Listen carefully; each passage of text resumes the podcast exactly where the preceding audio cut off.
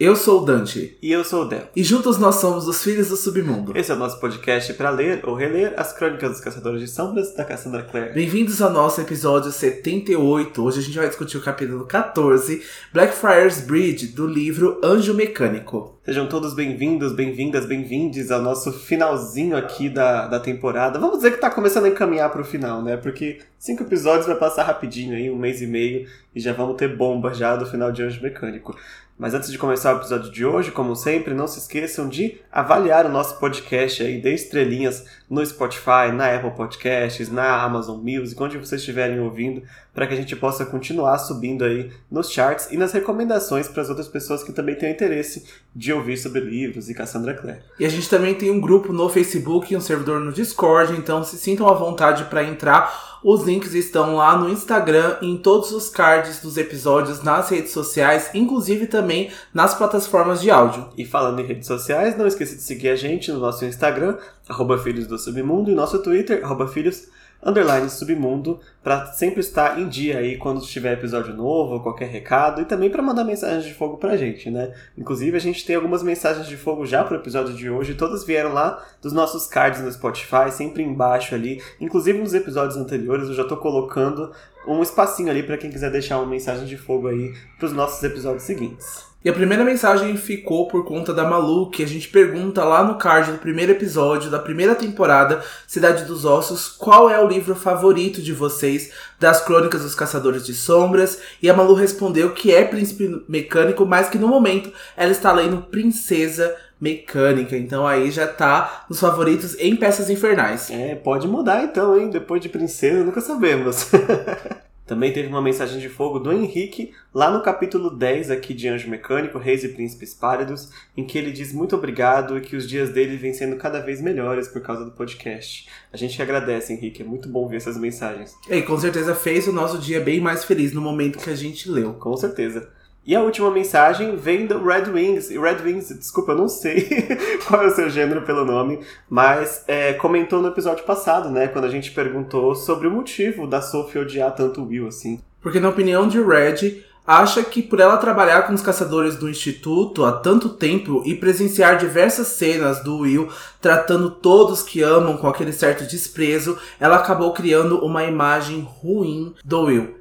É possível que, baseado nas relações que a Sophie viu né, com os outros personagens, ela tenha criado essa aversão com o Will, ela tenha visto né, o antigo empregador dela, o tipo de tratamento que ela recebeu também nas outras casas, né? A gente não sabe se esse é o segundo emprego dela, eu acredito que sim. Eu acredito que ela já tenha começado a trabalhar naquela primeira casa que ela foi agredida, né? Tanto verbalmente quanto fisicamente. Eu acho que agora ela começa a correlacionar com as coisas que ela tinha visto no passado agora, né? Mas, é, de novo, é uma opinião, é baseada no que ela tinha visto e não que seja verdade. Mas como a gente discutiu no capítulo passado, Will não faz nenhum favor aí de tirar essa versão da, da Sophie, né? De mostrar outros motivos e mostrar outras características para que ela não tenha essa opinião dele. É, é basicamente isso. E no capítulo de hoje a gente também vai discutir sobre o Will. Na verdade, o Jam vai falar sobre o Will. A gente vai ver que muitas das vezes ele faz de propósito para ter essa impressão de que ele é pior do que de fato ele é. Né? Então acho que esses dois fatores, né, ela testemunhando as atitudes do Will, mais o que ela passou, pode sim ter contribuído aí para um ódio tão grande assim, né? Algo que ela considera extremamente desrespeitoso. E para os sussurros do mercado das sombras dessa semana, Os Segredos da Mansão Blackthorn foi concluído na segunda-feira, dia 17 do 10, e a Cassie mencionou novamente os planos de lançar uma edição física do projeto no futuro. A gente está aqui torcendo para que essa lançar uma versão física, possivelmente aí com algumas artes. Tomara que venha um projeto bem legal no futuro, porque a gente está ansioso esperando.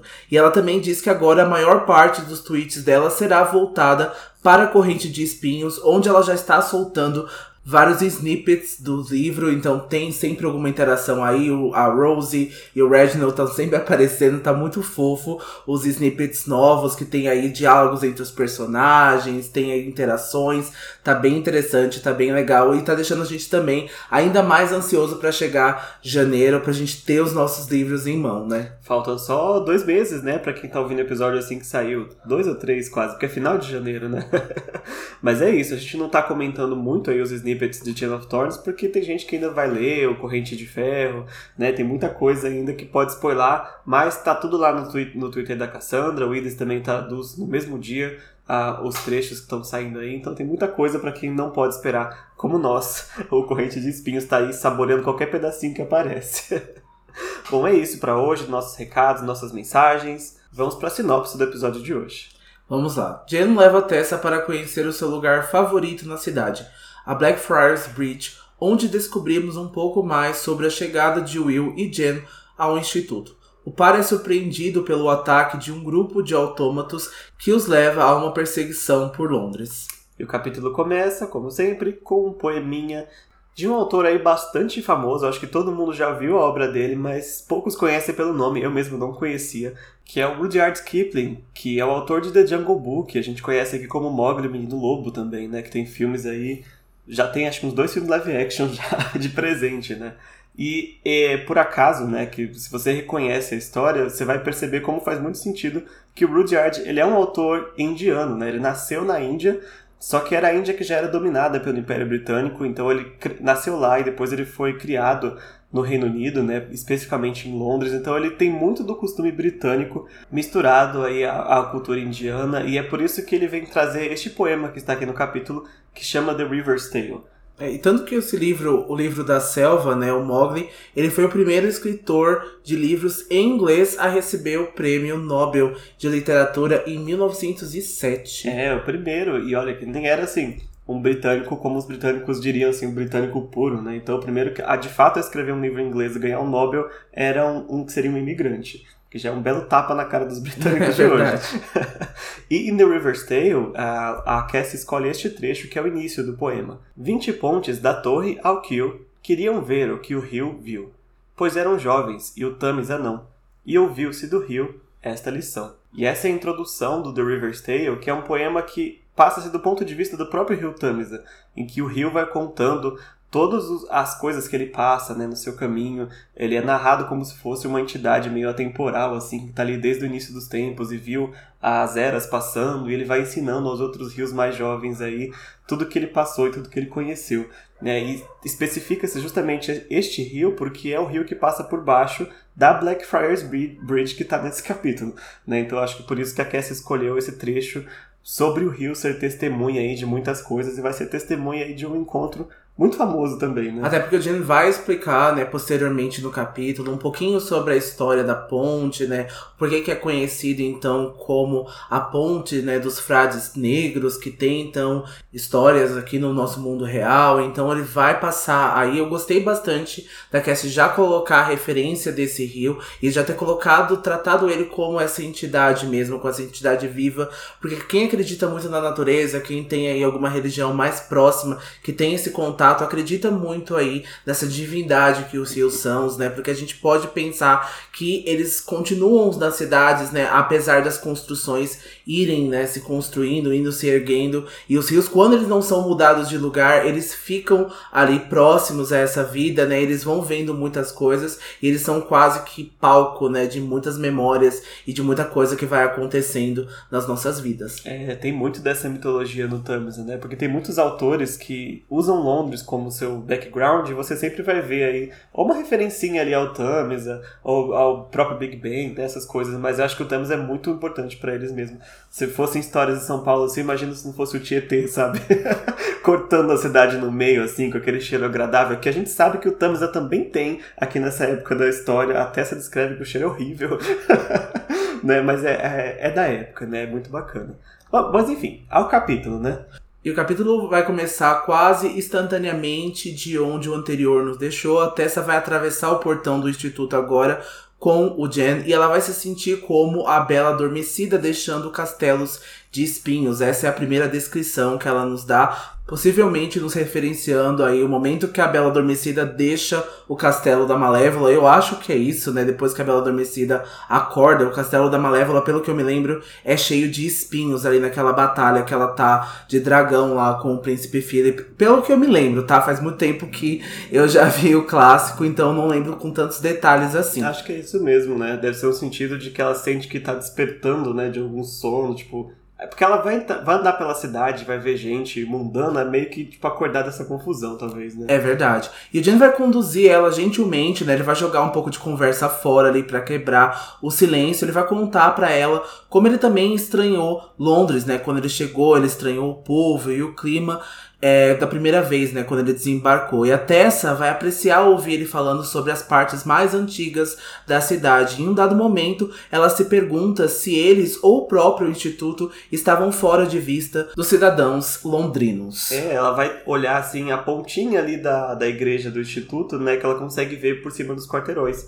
Mas o Jam, para dar um exemplo, pede que ela olhe ali para uma esquina específica, onde aparentemente tem um banco ali, e ele pede para que ela se concentre ali de uma forma diferente, quase como a gente vê a Clary fazendo no Instituto de Nova York, né? E aí a Tessa consegue também ver por trás do glamour do banco e descobre que ali tem uma taverna que vai ser muito conhecida por nós aqui, que é a Taverna do Diabo, né? Ou seja, respondendo a pergunta da Tessa, não, os mundanos não vêm é, o instituto, eles na verdade olham e veem uma igreja abandonada, né, veem algo assim, como eles olham aqui para a Taverna do Diabo e veem um banco, né, inclusive vê a placa que a gente tem até, até hoje lá, né, dizendo que a taverna foi demolida num ano específico aí e não funciona mais.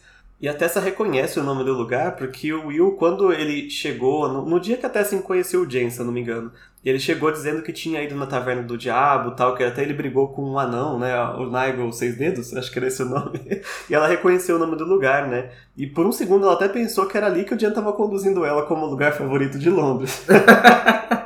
Mas ali na descrição a gente consegue ver que tem vários submundanos frequentando a taverna, né? Eles estão entrando e saindo. Tem cantoria, tem música, mas para os mundanos não tem nada acontecendo mesmo. Inclusive um quase tromba, né, no mundano que está saindo e esse mundano nem percebe, né?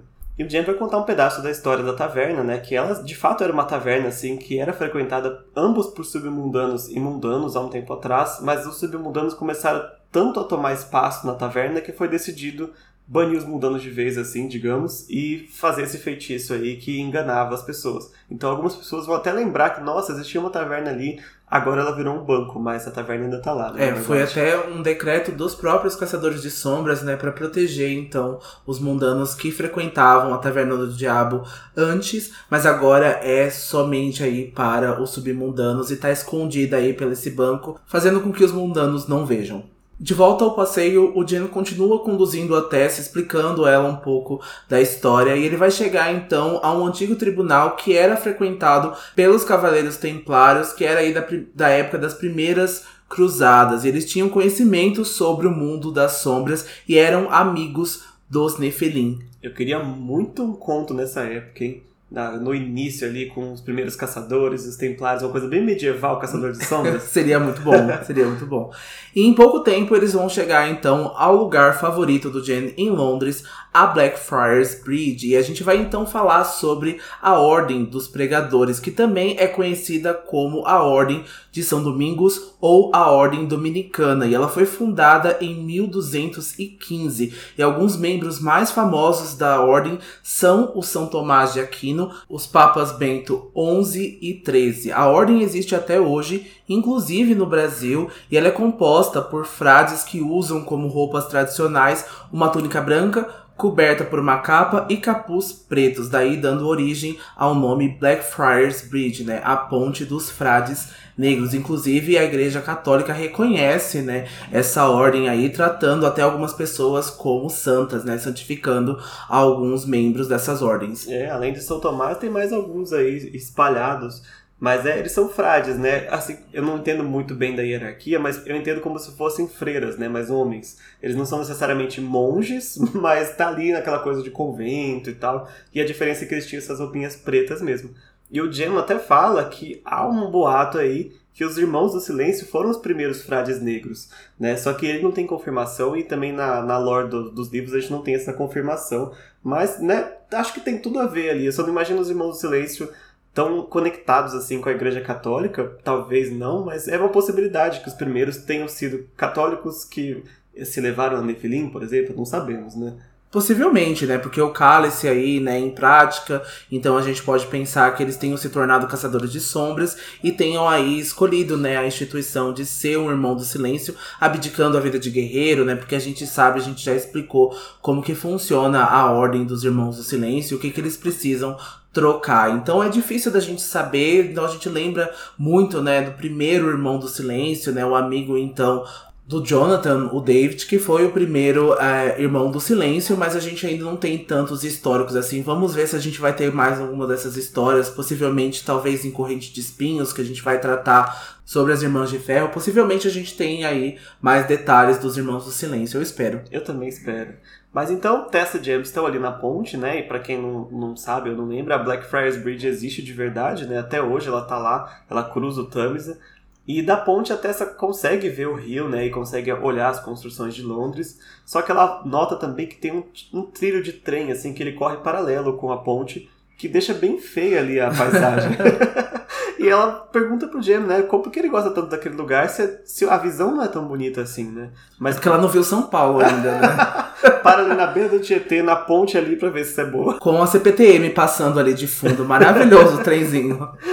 Mas é, mas o Jam ele diz que na verdade é, o fato de ser feia a vista é um dos melhores pontos dali da, daquele lugar, porque as pessoas não ficam acumuladas ali para admirar a vista, então ele consegue ficar sozinho e em silêncio e só olhando para o rio ali, refletindo sobre a vida, sobre Londres. E como ele falou no episódio passado, jeitos de matar o Will enquanto ele dorme depois que ele fica.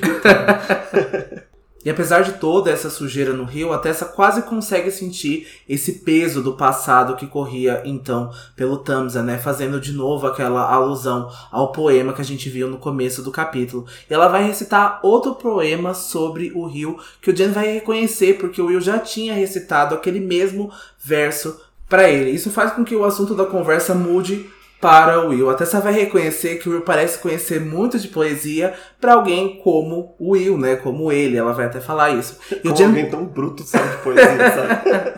o Jen vai contar que o Will lê muito e tem uma memória excelente. E depois que uma pergunta que a Tessa faz, o Jen diz que ama o Will como ele ama um irmão. Porque ela vai falar, ele gosta muito de você, ele demonstra isso. E aí o Jen vai falar assim, a gente se ama como um irmão. É, e aí a Tessa, como já dissemos, que ela é muito curiosa, ela vai tentar entender por que, que o Jen parece receber um tratamento diferente do Will. Né? Ele é também tem as suas, suas patadas para ele, mas não são tantas como ele tem para as outras pessoas, né? E ela pergunta até o que, que o Jen fez para conseguir conquistar o Privilégios. Will. Privilégios. O Jen fica pensativo ali por uns segundos, né?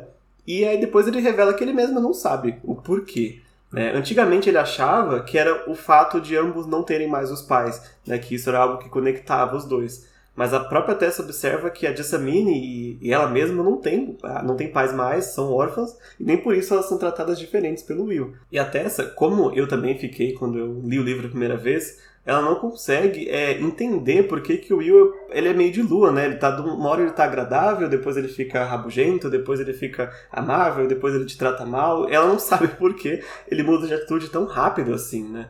E ela espera que o Jam consiga dar alguma resposta mais satisfatória, né, pra, sobre o Will. É, a gente sabe então por que o tratamento do Will com o Jen é diferente e vai além de novo do que a gente já falou do laço para a batalha, dos dois não terem paz, de terem tido essa criação aí, né, quase em conjunta, mas a gente sabe que é além, a gente não pode falar, infelizmente, e quando a gente pensou sobre o assunto e a gente lembrou aí do que, que é essa relação, a gente falou, nossa, faz muito sentido e por isso que ele trata o Jen dessa forma, por isso que ele coloca o Jen em prioridade. E é bem mais profundo do que a Tessa já pensou. É verdade. E a Tessa agora ela tá assim, bem detetive, né? Porque ela vai puxar uma memória aqui para tentar entender se o Will de fato é cruel ou gentil.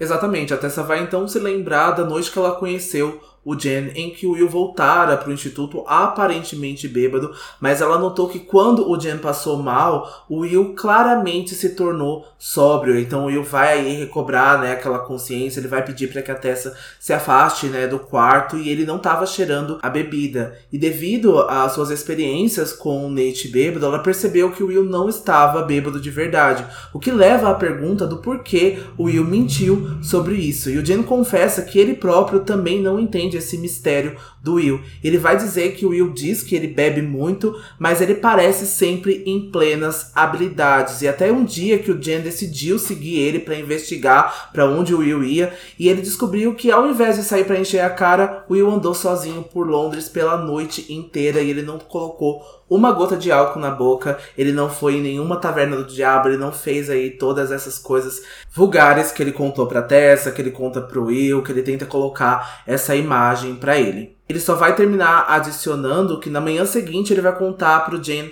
essas histórias de aventuras que viveu na noite e o Jen vai dizer pra Tessa que se o Will mente para ele sobre isso, deve ter um real motivo por que ele faz isso. E de novo, a gente também já sabe por que ele faz isso, mas a gente ainda não chegou ao momento que a gente pode falar abertamente sobre esses motivos. Exato, e a Tessa fica muito confusa, né? Primeiro, de por que mentir sobre algo assim, né? E Segundo, de por que o Jam ainda confiar no Will, mesmo sabendo que ele mente para ele toda noite, dizendo que vai para algum lugar e não vai, né? E o Jam diz que tem uma coisa muito constante em todas as mentiras do Will, que elas sempre acabam deixando o Will com a pior imagem possível, né, para as pessoas que ouvem as mentiras.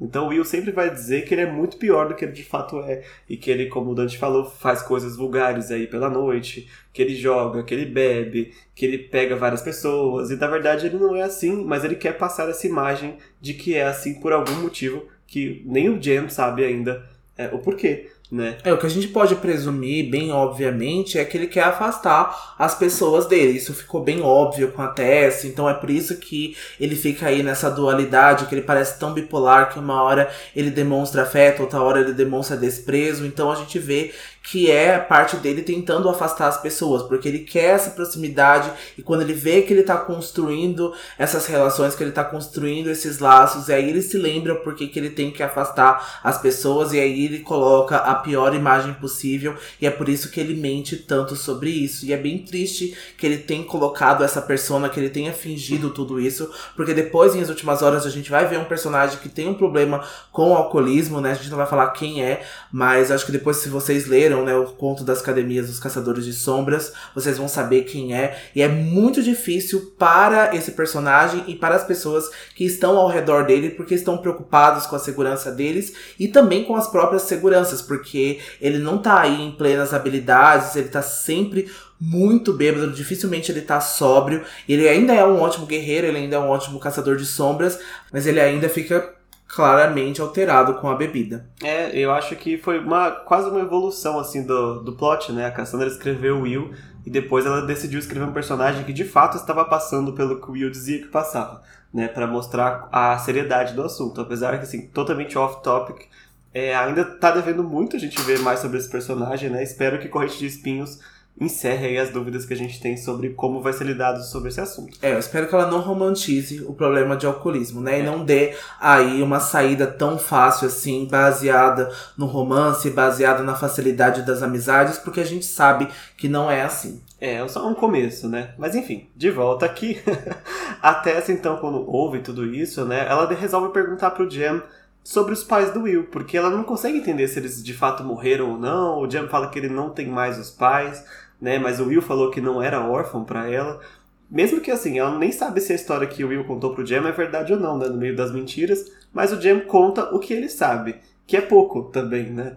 Ele sabe que o pai do Will abandonou a Clave para se casar com uma mundana e se mudou para um lugar isolado no país de Gales, o que deixou a Clave furiosa, né? E a gente tem a versão completa aí dessa história lá no, no capítulo 3 de Crônicas de Bem, que é o Vampiro, os Bolinhos e Edmund Herondale, né? Que a gente de fato conhece o Edmund Herondale pelos olhos do Magnus. E esse capítulo vai estar tá lá no nosso apoia-se do Crônicas de Bane lá no início do ano que vem. Mas o James já vai dar uma prévia aqui do que ele sabe, né? Que o pai do Will de fato sim deixou a Clave para se casar com a Lynette, a mãe dele, e a Clave tá fulo da, ficou fulo da vida com ele, né? E é interessante a gente falar aqui que o Jen vai contar que a Clave se recusou em colocar a Linette como caçadora de sombras. E não é de fato a verdadeira história. Então, se vocês vão lá depois no nosso apoia-se, vocês vão ficar sabendo da verdadeira história, quem é a Linette e o porquê que ela não se tornou uma caçadora de sombras. E ele vai explicar, mesmo que a mãe do Will seja mundana, o sangue Nephilim é predominante em seus filhos. E a Clave tem três regras para quem os abandona. Primeiro, o antigo caçador precisa romper as suas relações com todos os caçadores de sombras que conhece, inclusive a própria família. Nunca mais deve haver nenhum contato. Segundo, não se pode mais chamar a clave para pedir ajuda independentemente do perigo. E terceiro, ainda que você deixe a clave, eles ainda podem reivindicar os seus filhos, algo muito cruel, algo grotesco, horripilante, porque ele faz com que você fique exilado, abandone a sua família, abandone seus amigos, não tenha mais contato. A gente sabe que tem perigos, né, para um caçador de sombras, então ele ainda vai continuar vendo esses perigos, mas ele não pode chamar a clave em nenhum momento, ele não pode contatar e ainda eles podem tirar os filhos deles porque eles ainda vão ter sangue Nefilim, eles ainda vão ser guerreiros, né, perante a clave e a clave toma então esse esses filhos, porque eles até perguntam se as crianças vão ter, mas é quase que você está perguntando para uma criança inocente que não conhece tudo de fato e que pode ter uma opinião adversa, talvez não querendo ficar com a clave, ou talvez querendo ficar com os pais, ou querendo trocar os pais pela clave. Então é muito cruel de se pensar e não é nada prático, assim, mas de novo, né? É a forma cruel com que a clave trata todos os caçadores de sombras e a gente vai vendo aí mais dessas minúcias e a gente vai vendo o quanto esse sistema é podre. É, a gente vê personagens que foram influenciados de todas as formas, né? Mas o Edmund é o que acho que é o que mais sentiu essa questão dessas regras aí que a gente pôde ver, porque a gente não tem é, praticamente nada sobre o Max Trueblood, né, irmão da Marise, que também saiu desse, por esse mesmo motivo, mas não tem muitas repercussões. Mas aqui tem e tem o caso da Jessamine, né, que Sim, você pode. A criança é perguntada a ela se ela quer vir ou não, mas a Jessamine perdeu os pais, então a Clave reivindicou a Jessamine para si sem outra opção, né? Porque até os outros parentes dela não, não quis acolher, né? Os outros Lovelace. Então ficou sem opção. Então essa questão de reivindicar para si é que é muito complicada. O Jen vai contar para Tessa que a cada seis anos vai algum membro da Clave perguntar para a criança se ela quer fazer parte de novo dos Nefilim, né, para os filhos dos caçadores que seriam exilados. E ela faz isso três vezes, né, até a criança fazer 18 anos. Imagino que depois dos 18 acabou as perguntas. E até se percebe que tem uma, uma pegadinha aí, porque se a criança aceitar se juntar aos Nefilim, vai se aplicar a primeira regra, né, de não poder ter contato com outro caçador de sombras. Ou seja, os pais dela, que são exilados, não podem mais ter contato com o filho, nem vice-versa, caso ele aceite vir. Né? Então, provavelmente é a situação em que o Will está agora também. Né, de, por ter sido aceito nos Nefilim quando ele veio, ele não pode mais ter contato, pelo menos não oficial, com os pais dele, né? Mas o que o James sabe é que quando vieram fazer esse convite para o Will, é, ele recusou por duas vezes, tanto aos seis quanto aos 12. E quando a gente sabe, souber mais sobre a história do Edmund e da Lynette, a gente vai descobrir o porquê que ele não quis ir né, nestes momentos. Mas, mais ou menos na mesma época que ele recebeu a segunda proposta, de repente ele apareceu batendo na porta do instituto. Né? Ele foi atendido pela Charlotte, que era recém ali assumida líder do instituto, né? E ele estava completamente desnorteado, ele estava coberto de sujeira. E ele veio dizendo para ela que ele era um caçador de sombras e pediu abrigo para Charlotte. Ou seja, ninguém sabe o que aconteceu neste meio período em que ele recusa-se aí e de repente ele decide ir para o instituto e abandonar os pais.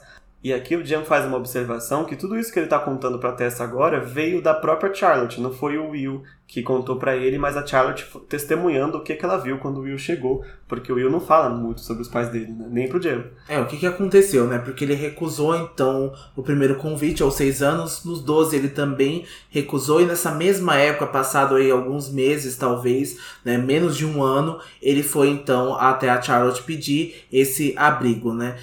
E Jen vai terminar dizendo que algumas semanas depois que o Will chegou, os pais dele sim vieram, apareceram na porta do instituto em busca dele, mas quando a Charlotte foi chamar Will, ele se escondeu debaixo da cama, tapou os ouvidos, se recusando a ver os pais. E aí, obviamente, a Lynette e o Edmund foram embora sem o Will.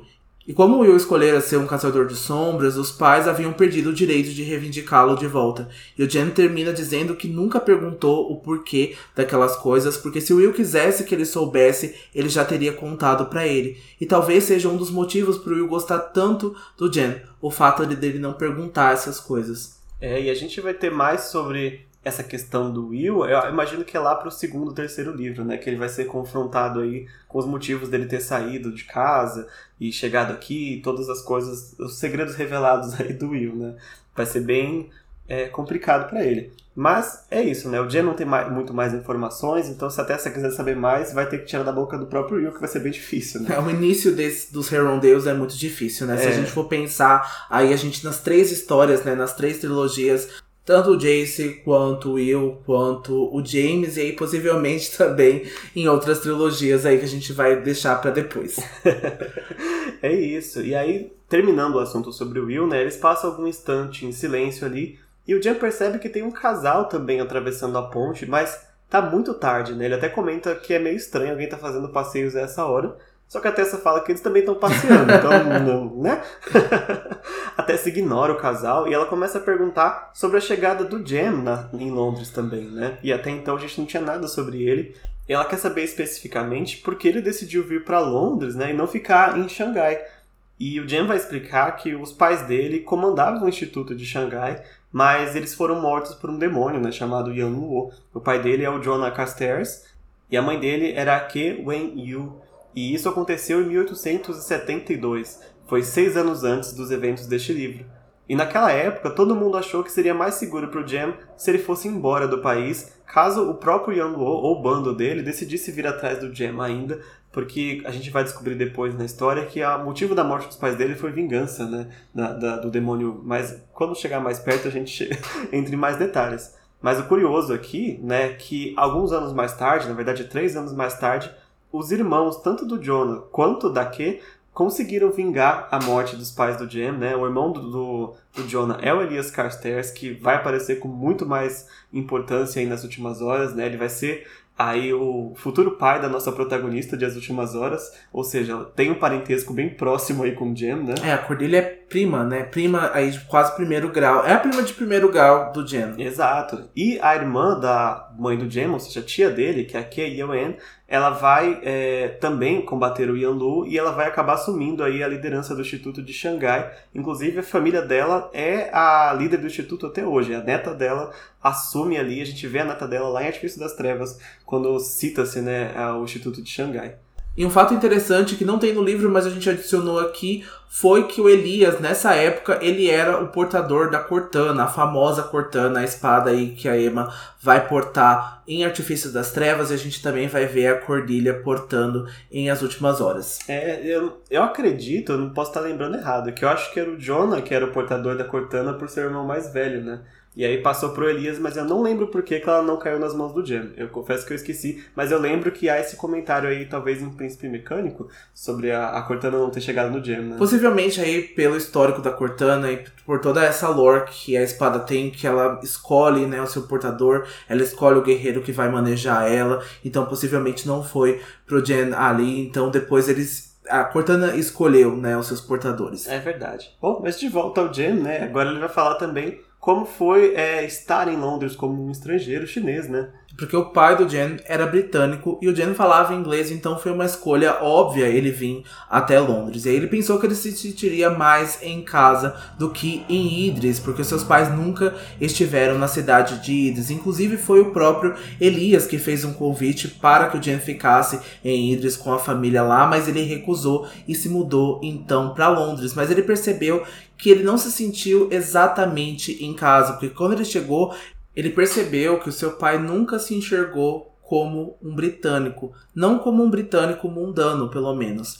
Os verdadeiros ingleses são principalmente cavaleiros, em segundo lugar, ingleses, e depois qualquer outra profissão que eles tenham ou terras. Mas os Nefelim são Nefelins em primeiro lugar e depois eles são cidadãos de qualquer nacionalidade. O Jen vai falar isso que quando outro Nefelim olha para ele, vê outro Nefelim diferente dos mundanos que tem como a primeira percepção um rapaz estrangeiro, mesmo que ele seja metade britânico. É, as pessoas veem primeiro o chinês, né, antes de ver outra coisa lá em Londres. Mas... A própria Jessamine vê primeiramente ele como é, chinês, né? A Jessamine tem uma cabeça muito mundana.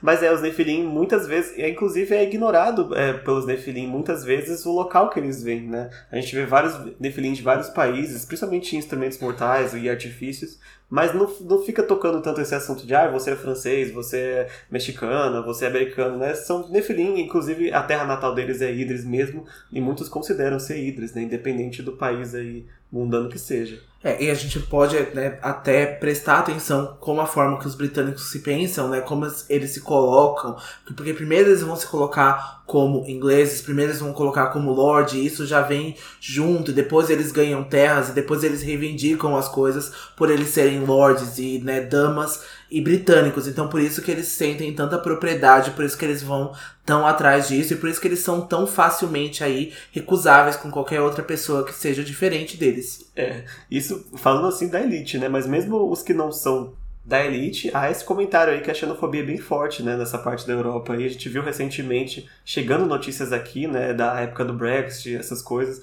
apesar que foi uma tendência mundial, né, é, essa xenofobia, mas de lá eu vi que tinha bastante. Não sei se tem algum ouvinte nosso que mora aí, se puder contar pra gente como que é. A gente até já perguntou isso uma vez, a gente tá realmente curioso para saber como está a situação aí agora. Mas já na época aqui de peças não era nada fácil, porque todos os outros países que conviviam lá eram toda, todas colônias né, da, do Império Britânico. Então a China era colônia, a Índia era colônia, vários países da África eram colônia, então eles já eram vistos um pouco de forma um pouco inferior, né? É, não é muito diferente da atualidade. Eu tenho visto bastante casos em Portugal também, bastante casos de brasileiros relatando xenofobia em Portugal, na, nos Estados Unidos também eu tenho visto aí, principalmente na época do Trump, né? Principalmente nessa época aí de 4, 5 anos atrás, mas que ainda continua. E a Europa também tem partes boas, tem partes incríveis também, a gente não tá generalizando aí, mas ela é reconhecida aí por ter alguns casos, principalmente de pessoas mais velhas e mais tradicionais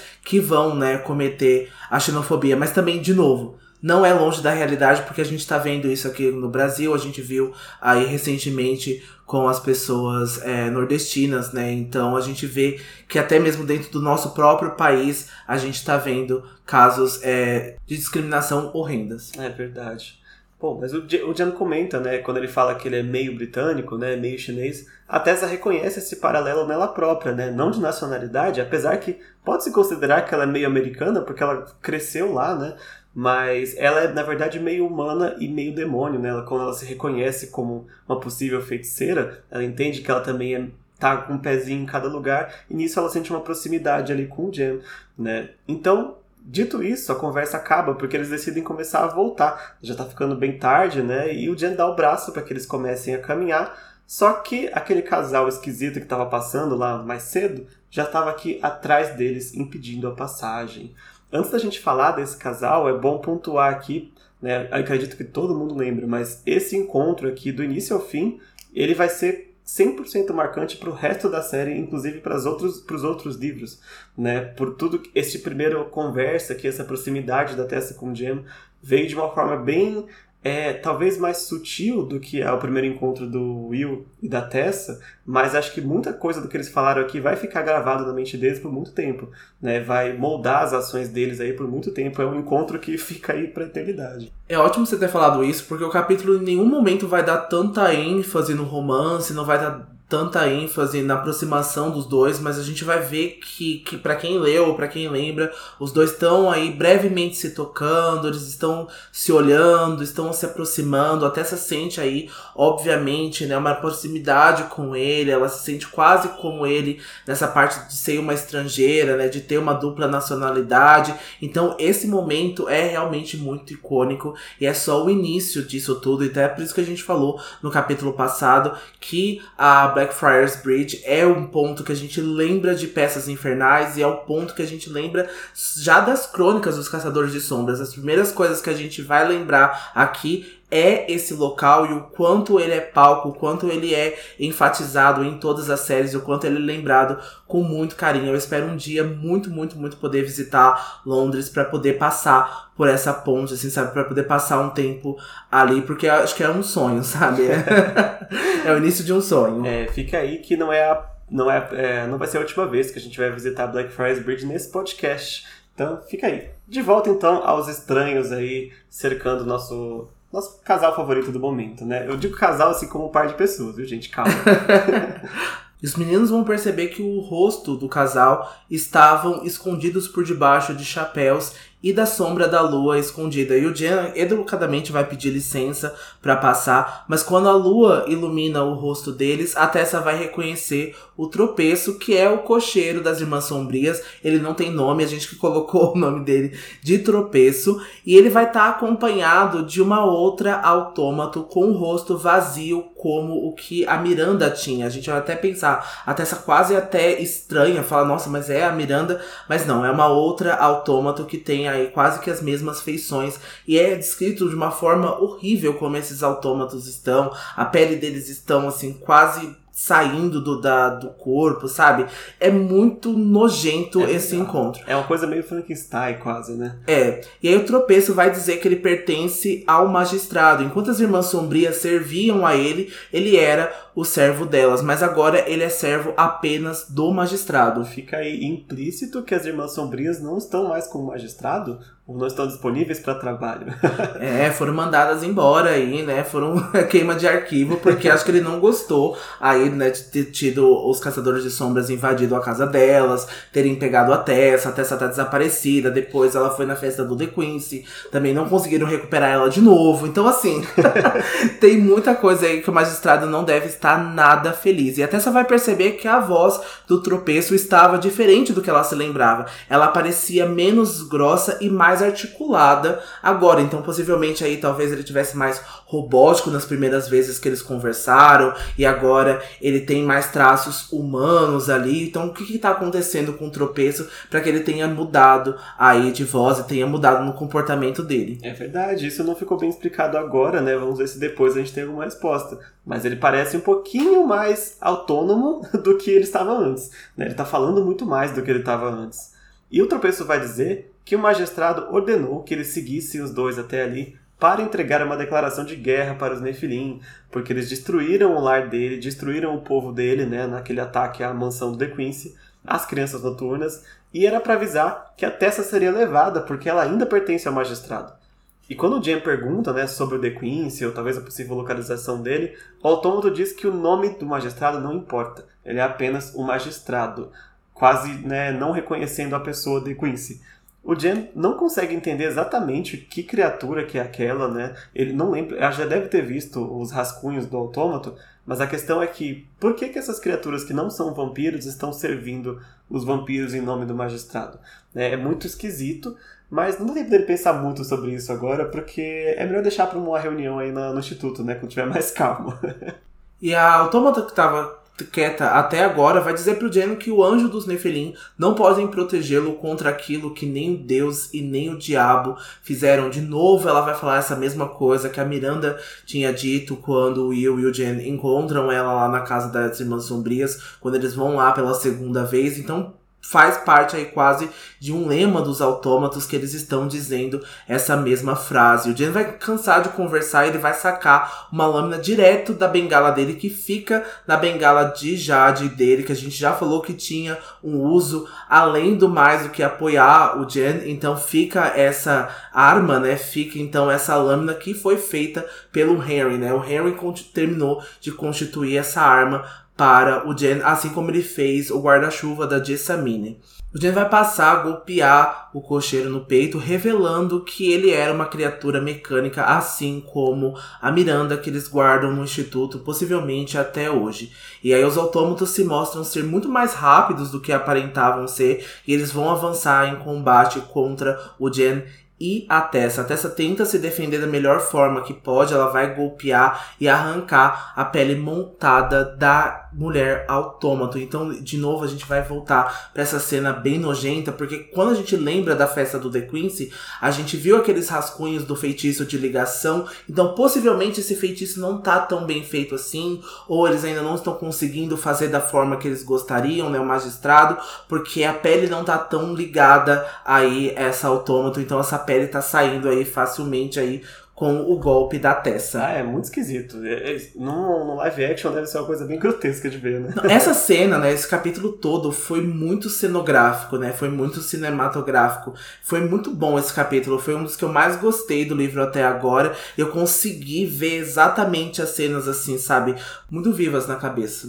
A gente inclusive recomenda que quem não está lendo o livro pegue para ler as cenas de ação, porque às vezes a gente aqui no podcast a gente se foca mais é, no resumo né, das coisas que estão acontecendo, mas com as descrições vocês veem muito melhor assim a cena acontecendo, né? Muito bem escrita, porque a Cassandra escreve cenas de ação, de, cenas de ação muito boas.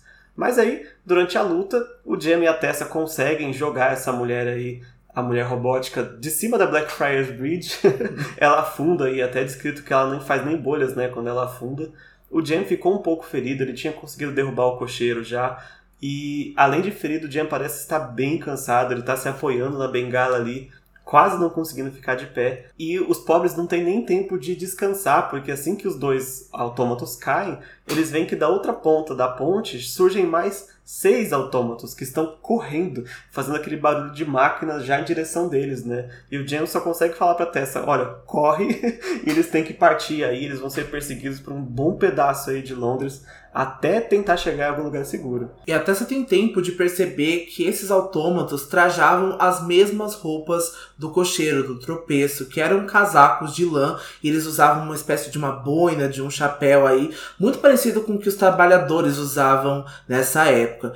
E outro fato que apesar da Tessa ter lido que os caçadores de sombras poderiam correr quilômetros sem se cansar, ela leu isso no Codex, ela percebe que o Jen se esforça para respirar e manter o mesmo ritmo da corrida. Eles vão correr pelas ruas de Londres, assim como o Del falou, ouvindo esse cangor e chiado das máquinas furiosas que estão perseguindo eles agora. E quando finalmente eles chegam no instituto, eles conseguem fechar a grade do portão e trancar os autômatos para fora numa cena bem Walking Dead, assim.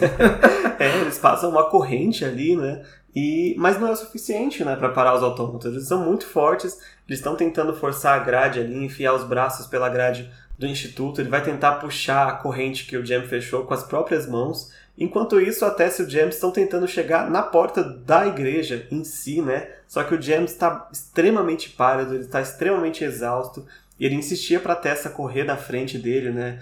E, e chegar até o instituto. E a Tessa veio puxando o Jam pelo braço, ela sentiu que a pele dele estava queimando, né, enquanto ela tocava nele. Só que o Jam ele cai bem no topo da escadaria ali, quase chegando na porta do instituto. Ele cai sem forças, ele cai tossindo ali, e a Tessa fica com um problemão, né, porque tem um fator ali na porta do instituto que não impede dela entrar, né? Os autômatos conseguiram arrombar o portão e eles já vão avançar em direção a eles e a Tessa vai ficar desesperada porque ela sabe que é preciso sangue de anjo, né, sangue de caçador de sombras para abrir a porta do instituto. Isso foi o que ela leu, que ela foi instruída até agora. Mas ela não consegue fazer com que o Jen se levante do chão. Ela vai tocar a campainha várias vezes e sem resposta. Ela continua ainda mais desesperada, socando a porta do instituto com toda a força que ela tinha. E o instituto é enorme, então não tem muito tempo para que eles ouvissem a campainha. Apesar que eu acho que isso poderia ter sido facilmente resolvido, né? Porque é uma campainha, então é alta, então não fica ninguém ali na porta, talvez o Thomas ou alguma outra pessoa para atender ali nesses momentos de desespero, é, né? O duro é chegar de onde a pessoa tá até a porta, né? Tudo é muito grande. E quando a Tessa viu então que um dos autômatos tinha se aproximado do Jen, ela vai pegar a bengala dele no chão e vai avançar para cima dele e começar a ameaçar os autômatos. É verdade. e esse autômato em especial é muito bizarro. Essa cena é muito assustadora. Porque agora ela consegue ver pela primeira vez o rosto do autômato. E na verdade é a falta de um rosto, né? Porque ele, a cara dele parece uma maçaneta, assim, ela é lisa, ela não tem nada, é só uma cabeça sem, sem olhos e sem boca. E esse autômato em especial, ele tava ali debruçado em cima do Jam quando a Tessa olhou, e a mão dele estava cheia de sangue, e o autômato meio que acena assim, meio robótico para Tessa, e sai correndo como se fosse uma aranha com as quatro mãozinhas no chão até fugir do instituto. Não, mas na verdade ele monta em cima do Jen e ele pega um pouco do sangue do Jen e aí ele vai acenar pra Tessa conseguindo aquilo ali que ele queria. E a gente fica se perguntando o que, que esse autômato queria com o sangue do Jen. Que inteligência é essa, gente? Porque pegar o sangue de um caçador de sombras não é só matar e fugir ali com isso. Então a gente fica se perguntando o que, que aconteceu. Eu acho que se vocês colocarem, né, as pecinhas do quebra-cabeça aí, somar um mais um, vocês vão ver que é dois. e vão ver porque que eles precisaram do sangue do Jen. É, mas conste que nessa altura do livro, a Tessa não percebeu que ele estava levando o sangue embora. Ela só viu a mão suja e ele acenando com a mão ensanguentada. Então ela não, não conseguiria ligar esses pontos ainda, né? Não, ela não conseguiria, mas a gente consegue, porque a gente vai ver que o autômato é descrito em cima do Jen. É. Né? E aí o Jen tá sangrando, e aí ele já aparece com a mão sangrenta. Então é do Jen, porque a Tessa não sangrou, sabe? Então a gente já vai ligando as pecinhas e vendo o porquê que ele agiu dessa forma. Esse quebra-cabeça tá muito complicado. mas ele não tava sozinho, né? Tinha outros cinco autômatos. Quando aquele consegue fugir, os outros cinco passam a rodear a Tessa, né? E ela só consegue se defender ali com a bengala do Jam. Inclusive, ela vai acertar alguns deles ali, só que eles vão pegar a bengala e vão quebrar. Coitada, a Tessa não tem chance contra cinco autômatos com essa força, né? E para o alívio dela, a porta do instituto finalmente se abre e a Charlotte aparece afastando os autômatos com um par de chakrans, né? Que é a arma que a gente lembra muito do Luke também lá em Cidade dos Ossos. E ela tá seguida pelo Henry e Will, que destroem a maior parte das criaturas. E duas delas conseguem fugir depois daí de ver as outras morrendo. E a Charlotte e o Henry saem em perseguição delas. Will fica para ajudar a Tessa e o Jen e a Tessa começa a ficar tonta e ela só consegue ver flashes do Will gritando pro Thomas vir ajudar e mais gritos que o Will que ela não pode entender porque ela tá desmaiando e aí por um segundo a Tessa vai se culpar por ter fugido e feito com que o Jen saísse com ela. De novo, coitada, ela não tinha nem como saber que isso aconteceria, né? Ela tava visivelmente aí é, mal, né? Porque do que tinha acontecido com o Will, então era inevitável que isso aconteceria. O Thomas vai surgir e ele vai ajudar a carregar o Jen para dentro do instituto. A Tessa fica sozinha ali no pátio da igreja, rodeada pelos corpos dos autômatos despedaçados sobre a luz do luar e a mesma luz que brilhara sobre ela e o Jen na Blackfriars Bridge naquela noite. Termina aí de uma forma poética. Super poética. Ela ainda fala assim, brilhou enquanto o Jen falava que eu era humana. né? É, é, este capítulo, como o Dante falou, é muito cinematográfico mesmo. Adoraria ver ele é, em live action, com todas as luzes que a Cassandra descreve, e a, os, os monstros aparecendo, sabe? Os olhares da Tessa. Tudo aqui é muito cinema, é muito TV. Eu realmente, assim, fico orando para Raziel todo dia, assim, pedindo uma adaptação aí de peças infernais boa, né? BBC está nas suas mãos BBC... a qualquer momento. Você nos deu Sherlock. Aguardando. Você nos deu Sherlock, nos dê também peças infernais, faça esse favor. Nos deu Doctor Who. Mas é isso, o capítulo de hoje acaba então. É, a gente espera que vocês tenham gostado dessas cenas que foram muito bonitas, como a gente disse. Você tem algum momento grimório para hoje, Dante? Nossa, esse capítulo todo, Blackfriars Bridge, é acho que o meu momento grimório das Crônicas dos Caçadores de Sombras, porque, gente, é o Jen, né? É o meu personagem favorito de todos os tempos. E esse momento, assim, é triste, icônico e lindo e romântico. Enfim, não posso me estender tanto assim, acho que eu já falei mais do que eu deveria, mas é, são muitos momentos, são muitas é, lembranças com esse, com esse lugar. Ah, acho que o meu momento seria o autômato acenando. Eu fiquei muito assim, o que está acontecendo? é, eu gosto muito dele como um todo, mas se eu for pegar uma cena específica, eu acho que é essa, esse momento assustador aí. Bom, a gente volta então na semana que vem com o capítulo 15, Lama Estrangeira. Exato.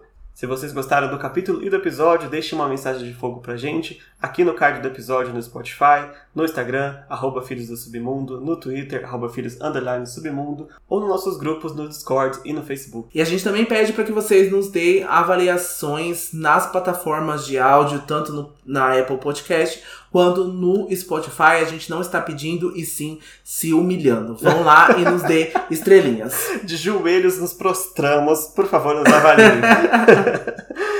isso, a gente se vê semana que vem então. E até lá, não se esqueçam. Todas, Todas as histórias, histórias são verdadeiras. verdadeiras. Um beijo. Tchau.